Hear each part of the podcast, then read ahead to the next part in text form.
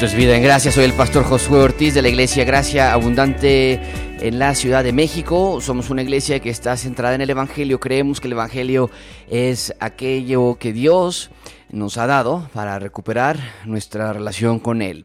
Estamos rotos, estamos descompuestos, estamos totalmente muertos en nuestros delitos y pecados y sin embargo Él nos dio vida cuando estábamos nosotros en esa condición, Efesios capítulo 2, y creemos nosotros que el Evangelio es la respuesta a todos los problemas de nuestra vida, una aplicación integral del Evangelio en nuestras vidas, sin sonar místico, sin sonar simplista, es la respuesta a, nuestras, a nuestros problemas en la vida y a nuestras preguntas más básicas en la vida. Visita nuestro sitio de internet graciascdmx.com y ahí vas a encontrar muchos otros recursos que están disponibles para ti. Comparte con otros la aplicación también Gracias CDMX, comparte con otros el sitio de internet, visita nuestra página de Facebook, Gracias CDMX, Instagram, Twitter, todo con el mismo username, con todo, con el mismo nombre de usuario, gracias CDMX. La pregunta que vamos a responder en este episodio es, la semana pasada tuvimos la oportunidad de estudiar un poco acerca de cómo glorificar a Dios siendo soltero. Eh, el episodio de este, de este día va a tratar la respuesta de cómo glorificar a Dios siendo papá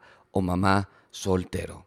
Eh, hay muchos de nosotros que estamos en esa situación, si ese es tu caso o si conoces a alguien, eh, sea amable y comparte este episodio con ellos. Pero queremos tomar un tiempo para hablar acerca de este, de este segmento de creyentes que estamos seguros quieren vivir una vida de acuerdo al Evangelio, quieren vivir una vida de acuerdo a lo que Dios quiere para ellos, quieren disfrutar su vida. Y sin embargo han llegado a pensar tal vez que la ruptura familiar, que la condición de su familia en la que ellos se encuentran, ha permanentemente estropeado la posibilidad de vivir una vida cristiana exitosa. Y este episodio es para decirte lo contrario, ¿no es así? Eh, lo dije al principio de este episodio, el Evangelio es la respuesta a todos los problemas de nuestra vida. El Evangelio es la respuesta a todas las preguntas de nuestra vida.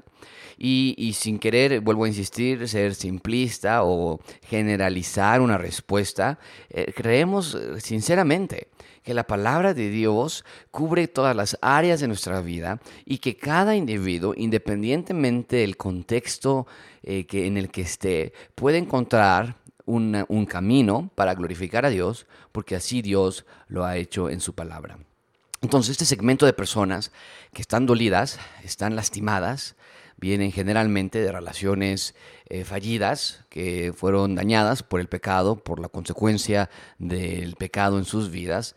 Ah, son familias que los niños vienen en, en alto grado de trauma emocional, familiar, eh, moral, eh, a veces hasta físico. Son familias que, o papás o mamás solteros que llegan y, se encuentran con un gran vacío, eh, depresión, problemas de ansiedad, no, no, se ven en el futuro. Sales al supermercado, sales al banco y ves a familias, ves al papá, y ves a la mamá, y ves a los hijos, te duele, no te puede, no te alcanza el tiempo porque tienes que ir a dejar a, a, tus hijos a, la escuela y, y, recogerlos después, y tienes que ir a trabajar, y tienes que ir a la casa y trabajar, y, y, no está ese trabajo en equipo, papá y mamá, y, ahora te encuentras tú solo haciendo el trabajo de papá y mamá, los niños hacen preguntas, eh, los niños se sienten solos, los niños, eh, el, día del padre, el día de la madre, el día del cumpleaños, los fines de semana que se van con uno o el otro son difíciles para ti, para los niños, para la otra persona. Eh, es, es un segmento de individuos que necesitan encontrar la respuesta de cómo glorificar a Dios en esa etapa de tu vida. ¿Por qué? Porque glorificar a Dios, nosotros creemos, es la manera de que el ser humano puede encontrar máxima felicidad. Eh, la felicidad en el mundo se encuentra en, en superarte a ti mismo, es lo que nos dicen en darte a ti felicidad. Nos dicen, no puedes amar a otros si primero no te amas a ti. ¿Qué significa eso? No lo sabemos. ¿no? Es algo muy, muy poco práctico. No puedes, no puedes ser feliz si primero tú no buscas tu propia felicidad, no puedes darle felicidad a tus hijos si primero tú no eres feliz y, y en fin, pero nosotros creemos que no, la felicidad se encuentra en su máximo esplendor, en su máximo grado, cuando somos eh, elementos, somos canales por el cual Dios está llevando la gloria a nuestras vidas. Así que déjame darte nada más cuatro breves consejos prácticos de cómo tú, siendo papá o mamá soltero, puedes atravesar esas tormentas. Eh, tempestuosas de, tristeza y de dificultad y cómo atravesar eso con la palabra de Dios para que puedas tener una vida que glorifique a Dios y cuando tú glorifiques a Dios, por ende, tú puedas ser feliz y tu familia igual. Número uno, lleva a tus hijos al Evangelio. Lo dije en un principio, el Evangelio es la respuesta a nuestros problemas en la vida y el primer paso que tú tienes que, eh, tienes que encontrar y tienes que comprometerte a 100%. Si eres papá o mamá soltero, es tu trabajo es llevar a tus hijos al evangelio. Pablo está hablando a uno de sus discípulos más cercanos, Timoteo. Y Timoteo nos dice la palabra de Dios que su padre no era creyente. En ese sentido, pudo estar ausente, pudo, pudo haber sido como si hubiera sido divorciada su madre en el sentido espiritual. No había ese trabajo en equipo, no había esa, esa unidad, ese objetivo común de que ambos crecieran, el esposo y la esposa crecieran en el Evangelio y el hijo también. Y sin embargo, Pablo le dice a Timoteo, tú persiste en lo que has aprendido pasado perfecto que habla de una continuidad. Has aprendido y te persuadiste sabiendo de quién has aprendido y que desde la niñez has sabido las sagradas escrituras, Timoteo. Desde la niñez las has sabido, desde la niñez has persistido y persiste en lo que has aprendido desde la niñez porque esa sabiduría de las sagradas escrituras, concluye Pablo, dice, las cuales te pueden hacer sabio para la salvación por la fe que es en Cristo Jesús. Entonces, como papá y mamá soltero, nuestra responsabilidad continúa siendo la misma que como si estuviéramos casados, que es llevar a nuestros hijos al Evangelio. Vas a decir, Josué, pero es que yo tengo que pensar en mí primero, yo tengo que pensar en mis responsabilidades primero, en mis necesidades, quién me va a ayudar a mí. Y en un momento vamos a hablar acerca de eso, solamente aguanta un segundo, pero escucha que tu prioridad, en caso de que tengas hijos, obviamente en caso de que no tengas hijos, esto no aplicaría para ti, pero en caso de que los tengas, y la mayoría de los divorcios hay hijos de por medio, Tienes que continuar llevando a tus hijos al Evangelio, independientemente de todos los errores que uno o el otro haya cometido, independientemente de qué tan deprimido te sientas, nuestra responsabilidad es llevar a nuestros hijos al Evangelio, porque cuando nosotros glorificamos a Dios de esa manera, entonces vamos a encontrar felicidad en nuestra identidad. Somos evangelistas de nuestros hijos. Nuestra mente nos dice lo opuesto. No, no tienes ni ganas de pararte, no tienes ganas de hablar de Dios, tu familia ha sido destruida.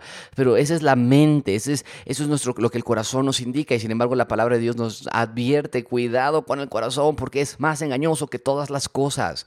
No nos movemos por emociones, nos movemos por fe. Y si Dios nos dice que a, los padres que criemos en la amonestación eh, del Señor a nuestros hijos, entonces hagámoslo porque allí encontraremos la felicidad que tanto buscamos. Número dos, vive en el Evangelio. Vive en el Evangelio. Eh, ¿Cómo glorifico a Dios siendo papá y mamá soltero? Vive en el Evangelio. Josué, no me estás diciendo nada para mi depresión. ¿Qué tomo? ¿Qué, salmo leo? Eh, escucha, escucha algo. Vivir en el Evangelio, llevar a tus hijos al Evangelio es la manera en la que Dios ha diseñado una solución y una, una medicina integral a tu cuerpo y a tu alma. Efesios 5:21 dice, someteos unos a otros en el temor de Dios. Entonces, está hablando allí Pablo particularmente en el ambiente de la familia, Pablo en capítulo 5, capítulo 6, pero la, propuesta allí es que nuestro sometimiento va a Dios. Independientemente en el estado en que te encuentres, tu sometimiento continúa siendo a Dios. Vives en el Evangelio. ¿Qué significa vivir en el Evangelio? Josué, muy sencillo. Confiesa tus pecados cada vez que caes y descansa en las promesas de que Dios ya te ha perdonado y continúa haciendo lo que tengas que hacer, lo que esté a tu alcance para no caer en esos pecados y cuando caigas otra vez repite el mismo ciclo. Eso es vivir en el Evangelio. Y una persona que se arrepiente genuinamente de su pecado y confiesa a Dios su pecado, Señor, perdóname, porque este pensamiento de soledad, este, este pensamiento de, depresión, este, este pensamiento de injusticia contra mí, no es lo que tú quieres. Y no estoy diciendo que la depresión se cura así. Mucha atención con lo que estoy diciendo. Cuando llegan pensamientos a tu mente, una de las maneras más efectivas de evitar caer en la depresión es llevar nuestros pensamientos a la obediencia de Cristo. Y una vez que ya estás en depresión, hay terapias, hay elementos que podemos continuar ayudándote en ese momento. Pero si aún no estás en esa depresión, entonces ni siquiera caigas en la trampa de querer hacer eso, porque tu sometimiento está en el temor de Dios. Tu esperanza está en Dios tu confesión de pecados está en Dios, tu eh, eh, solidificación, tu establecimiento, tu eh, estabilidad está en Dios. Eso es vivir en el Evangelio. Y hazlo. Vive en el Evangelio. Y vivir en el Evangelio significa confesar tus pecados, seguir a Dios, pero sabes qué, no puedes confesar tus pecados, no puedes seguir a Dios, no puedes repetir el ciclo si no conoces a Dios.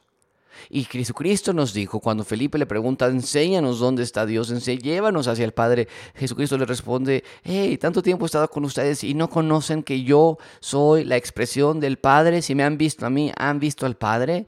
Entonces, si quieres realmente vivir el Evangelio, sí, te acabo de dar el ciclo, es confesar tus pecados, hacer todo lo posible para no caer, y seguir adelante y cuando caigas repite el ciclo, pero realmente para que ese ciclo pueda tomar efecto, necesitas conocer a Dios, necesitas conocer a aquella persona que te ha prometido esperanza en tus fallas, que te ha prometido amor cuando nadie más te ha amado, que te ha prometido fidelidad cuando te han sido infiel. E-, ese es el Dios que tú quieres conocer. Desde luego que no vas a querer vivir en el Evangelio. Por supuesto que no vas a poder vivir en el Evangelio si no sabes quién es Dios. Eso sería una fe ciega. Entonces, confía en Dios. Pues sí, pero ¿qué es eso? Yo no tengo, o sea, confiar en Dios cómo? Cuando los problemas están sobre mí, eh, mi ex esposo, mi ex esposa está sobre mí y, y, ahora ya se volvió a casar él, ya se volvió a casar ella y ya está feliz. ¿Cómo que confía en Dios? Claro, porque no lo conocemos. No sabes quién es Él, no, no, entiendes la naturaleza y la esencia de su fidelidad y de su amor. El amor y la fidelidad que tanto quieres y que tanto te han robado por diferentes circunstancias en la vida. Él las quiere ofrecer a ti. Solamente conócelo entonces. ¿Y cómo lo podemos conocer? Por medio de la revelación del Señor Jesucristo en las Escrituras. ¿No es lo que dijo Jesucristo en Juan capítulo 5? Ustedes piensan a los religiosos que ustedes tienen vida eterna por las Escrituras sin que, sin, ignorando o sin saber que son ellas las que dan testimonio de mí.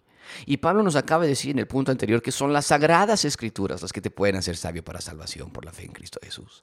De tal manera que para que tú puedas realmente vivir el Evangelio, necesitas examinar las escrituras. Y la siguiente semana tendremos un podcast de precisamente cómo examinar las escrituras. Tanto se nos dice, lean la Biblia, lean la Biblia, pero no sabemos ni por dónde empezar. Y cuando empezamos no sabemos cómo continuar y no le entendemos y las preguntas comienzan a hacerse, cuánto leer, cuánto... Y, la siguiente semana veremos ese episodio. Por favor, mantente, mantente al tanto para ese episodio pero te puedo dar un avance. Empieza con libros pequeños de la Biblia y léelos. Empieza con los salmos, léelos, medítelo y hazte dos preguntas. ¿Qué dice Dios acerca de Él mismo en este texto? ¿Cómo se describe a Dios en este texto? Para que puedas rascar y, y, profundizar en tu estudio de las Escrituras y vivir en el Evangelio conociendo quién es Dios. ¿Y qué dice este texto acerca de la salvación? Eh, cómo, muestra la necesidad de la salvación, cómo muestra la, la, ruptura y el quebrantamiento del ser humano en este texto.